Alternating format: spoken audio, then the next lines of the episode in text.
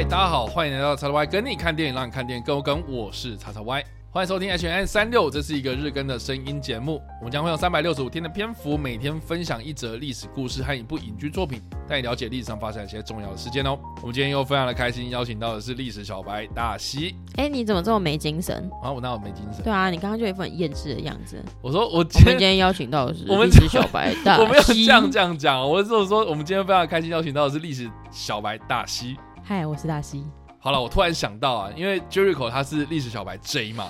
那你不要当历史小白 C，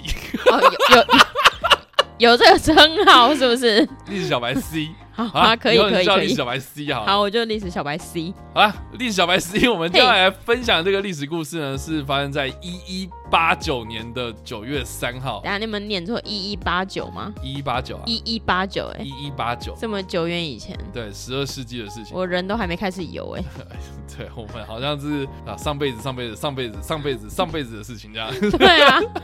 好，我今天要分享这个历史故事呢，是理查一世加冕哦。好哦，这个理查一世是谁呢？哦，这个如果小时候如果有玩过的《世纪帝国》的话呢，哦，其中有一个剧本啊，有一个故事的这个地图呢，啊，叫做狮子星理查。基本上呢，就是这个英格兰的国王啊。嗯，那这个英格兰国王呢，为什么会这么的有名呢？为什么要特别的拉出来讲呢？因为很重要的原因呢，就是我们刚刚所提到的这个狮子星的称号，就是说狮子星这样听起来这个绰号呢，哦，我不知道大西这样听下来有什么样的感觉。有点可爱。狮子心对啊，Lion Heart 嗯，就觉得很可爱。我是我脑中浮现的是狮子王，然后有一颗很可爱的爱心。我脑中的动画的画面，好啦，因为狮子心的意思呢，就是代表说呢，他这个人呢，在战场上是非常非常有名的。好战的君主，这样很多的历史学家认为呢，这个理查他其实并不是这么的喜欢政治啊，嗯，所以呢，他在位的十几年呢都没有在英格兰过。啊，那不然他去哪了？他在位之后呢，就一直常年的在外征战哦，然后响应呢教会所发动的这个十字军远征，所以他在即位之后呢，就一直长期居住在法国的领地上面了，直到他四十一岁的时候战死在法国的沙场上面。哦，哦，对，所以呢，其实哎，这个对于英国人来说啊，哦，就是说呢，哎，他是一个很好战的君主啊，哦，这个带领了我们英国的军队啊，去打了很多这种胜仗啊，哦但是呢，哎，这个对于英国本土本身啊，哈，是没有太多的用心呐、所以很多人其实有认为啦，哈，就是他的这一个王朝，就是所谓的金雀花王朝啊，哦，就是因为他自己本身就是对于这个。呃国政啊，政治没有什么太在意啊，哦，嗯。虽然在外面就是啊、很风光哦，但是呢，对于内政来说是没有什么心在这个治理这样，哦，所以这个也导致这个金雀花王朝开始没落的一个很重要的一个原因。这样子。哦，对，但不管怎么样了，我们今天就要回顾的是这个理查一世他加冕嘛。那这个理查一世他加冕之前呢，他们家到底发生什么事情啊？我先跟大大家就是聊聊这个故事，其实蛮有趣的、哦。就是说呢，这个理查一世他的爸爸呢叫做亨利二世，哦，好哦 因，为他一世嘛，对吧？嗯亨利二世这样，那亨利二世其实总共有七个子女，分别是这个四子三女啦，哦。嗯，他最长最长的这个儿子呢是夭所以照这个辈分来说啦，应该这个是二子，就是他要担任未来的这个国王的位置嘛，也就是说他是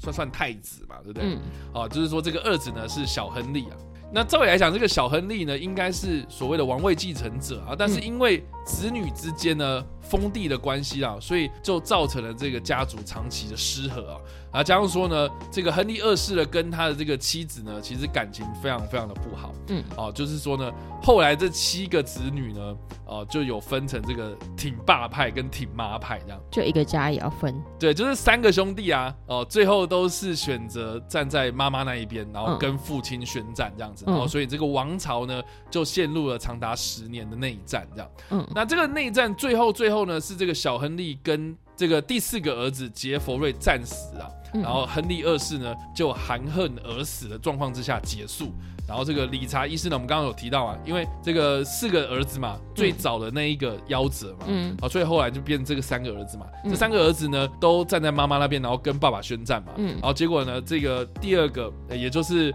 王位的继承人小亨利啊，嗯他过世了嘛。然后另外呢，最小的那个小儿子啊，杰佛瑞也病死了嘛，嗯所以就只剩下理查一世了。哦，所以理查一世就这样顺理成章的继位登基，然后但他本来就叫理查嘛。他本来叫理查，哦然后后来登基之后就变成理查一世。哦，所以呢，哎，这个也可以看得出来，就是说呢，好像啦哈，这个金雀花王朝的没落，其实也不完全是理查一世他常年的在外面征战的这个呃原因呢，才造成没落，是因为嗯他们这个家族长期的就已经失和了这样。呃，另外一个呢我觉得也蛮有趣的啊，就是说呢，为什么金雀花王朝会走向崩解的一个很重要的原因，是因为呢，理查他其实并没有子嗣啊。哦，，对，然后而且他又英年早逝嘛，所以呢，这个也是为什么后来我们常常会听到所谓的英法百年战争啊，或是英国跟法国他们这个又爱又恨的这个相爱相杀的一个国家跟国家两个国家的之间的关系啊。嗯。呃，很重要的原因是因为呢，常常就是这两个国家然后就是有一点点那种血缘关系，然后通婚啊，或是怎么样的，常常就是因为遇到这种没有子嗣啊，啊，或是这个亲戚已经没了，没有人继承了哦，所以我们就找外戚啦，哦，就是在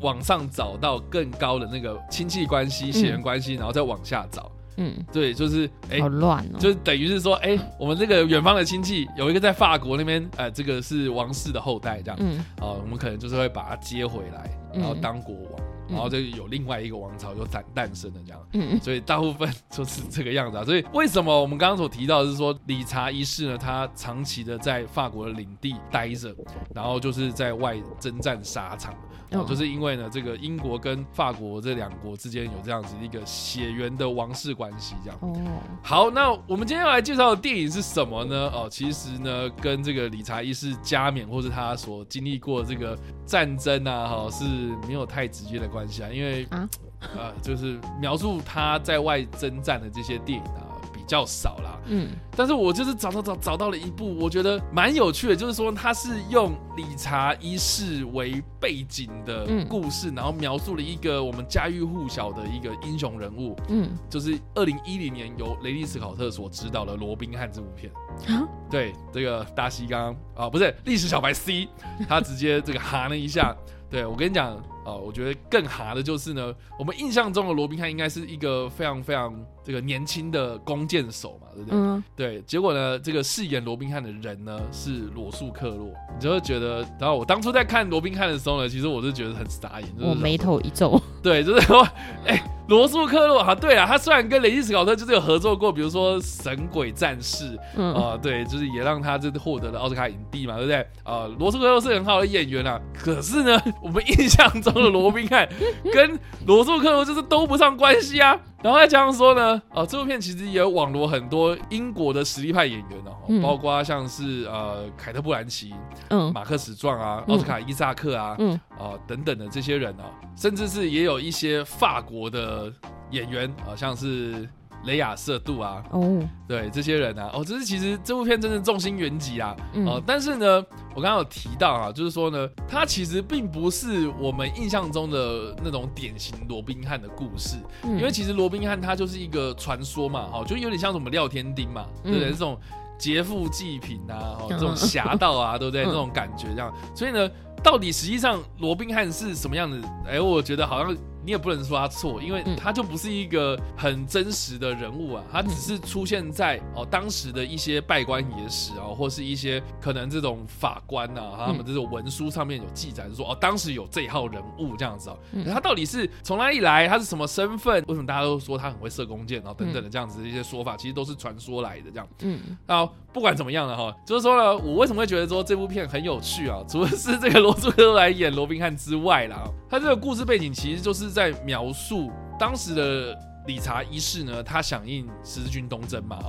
嗯所以呢，他把这个罗宾汉呢当做是这个十字军东征的其中一个弓箭手，这样，嗯就是说他这个故事背景是理查一世他在位期间，他率领军队啊进行第三次的十字军东征，并且呢在返国的途中呢要去围攻一座法国的城堡的故事，这样。那这座城堡呢，正好就是我刚刚所提到的理查一世他战死的那个史实的地方，这样。嗯所以这部电影呢，其实他巧妙的利用这个罗宾汉传说人物啊，然后来融合进这个真实的历史故事之中哦，所以我觉得哎、这其实蛮有趣的、哦。哦，那另外一方面，我觉得雷迪斯考勒也是非常的用心啊，哦就是说呢，虽然这个主角是虚构的啊，但是他就是把这个虚构融入在真实的历史里面啊，就是说呢，因为当时的这个英国人啊，他们的军队里面有这个所谓的长弓兵啊，就是有一群这种很会射箭的人啊，嗯。所组织的人这样的一个部队这样，所以呢，哎，罗宾汉就是从这里面出来，哎，所以这个也蛮符合就是传说中我们对于罗宾汉的印象，嗯，啊，另外呢，就是说呢，当时的这个金雀花王朝的一些可能啊、呃穿着啦，或是军备啦，然后等等这些东西的考究上面，其实李斯考特也真是非常非常用心这样哦，哦，所以呢，我觉得这部片呢，很多人说很烂啊，哦，哦或是。可能看着很傻眼然后，可是我觉得从历史的角度来看的话，我觉得它是还蛮另类的一种诠释。这样，我觉得大家不妨就是用开放的心态，然后去看这部片啊，然后不要说什么啊，那个哪有那么老的罗宾汉啊，或者什么的啊，你又不知道罗宾汉到底是什么样的一个人，你怎么可能说他错，对不对？啊，所以啊，我觉得啊，这个放开心胸啊，我们也可以去看看这样子。好的，好啊，那当然啦，就是有一些历史学者来看这部片啊，也是有讲说什么啊，有很多那种不符合史实的地方。但是我基本上啦，我自己是觉得啦，就是鸡蛋里面挑骨头嘛。哦，对，这个有些东西的大方向逻辑是对的话，我自己是个人还可以接受。但是我们总不可能就是把历史电影啊，或是这种虚构的时中虚虚中虚中实的故事，然后当做是历史教材嘛。我们顶多就是哎、引发了我们对于这种历史故事的兴趣，嗯我们就会查更多的资料这样。所以我觉得林斯考在这方面然后，他虽然拍了比如说什么《王者天下》，他讲资讯东征的故事啊，啊，或是这一部啊罗宾汉，甚至是哎这个神鬼战士啊，嗯讲那个罗马时期的故事这样。所以然后就它中间当然也会有一些就是历史学者他们会去说啊这个不符合史实啊，啊电影不能这样拍啊，哎可是他如果不这样拍的话啊电影会变得非常的无聊，我这样是这样觉得啦。对啊，好啦，所以这个大家有可能就是所以，哎，听完我们这个故事之后呢，会回去看这个罗宾汉了，哎，相信应该会有不一样的感觉啊。好了，那如果了哈，这个一分是，哦哦，好无聊，今天在讲什么东西啊？然后那个五分是，呜、好像蛮有趣的。那大兴你会给几分呢？我给三点八，哎，三点八。哎，最后是加了什么分？我我想要看罗素克洛，你想要看罗？好吧，那要不然你在我在讲这部片之前，你对罗宾汉的印象到底是什么？其实好像也没有什么特别印象，就该不会是迪士尼动画里面那只狐狸这样有点类似。？OK，好，我脑中都是一些动画的东西。呵，对啊，所以哎、好像看一下应该还不错，好哦，纯粹为了罗素克洛。好的，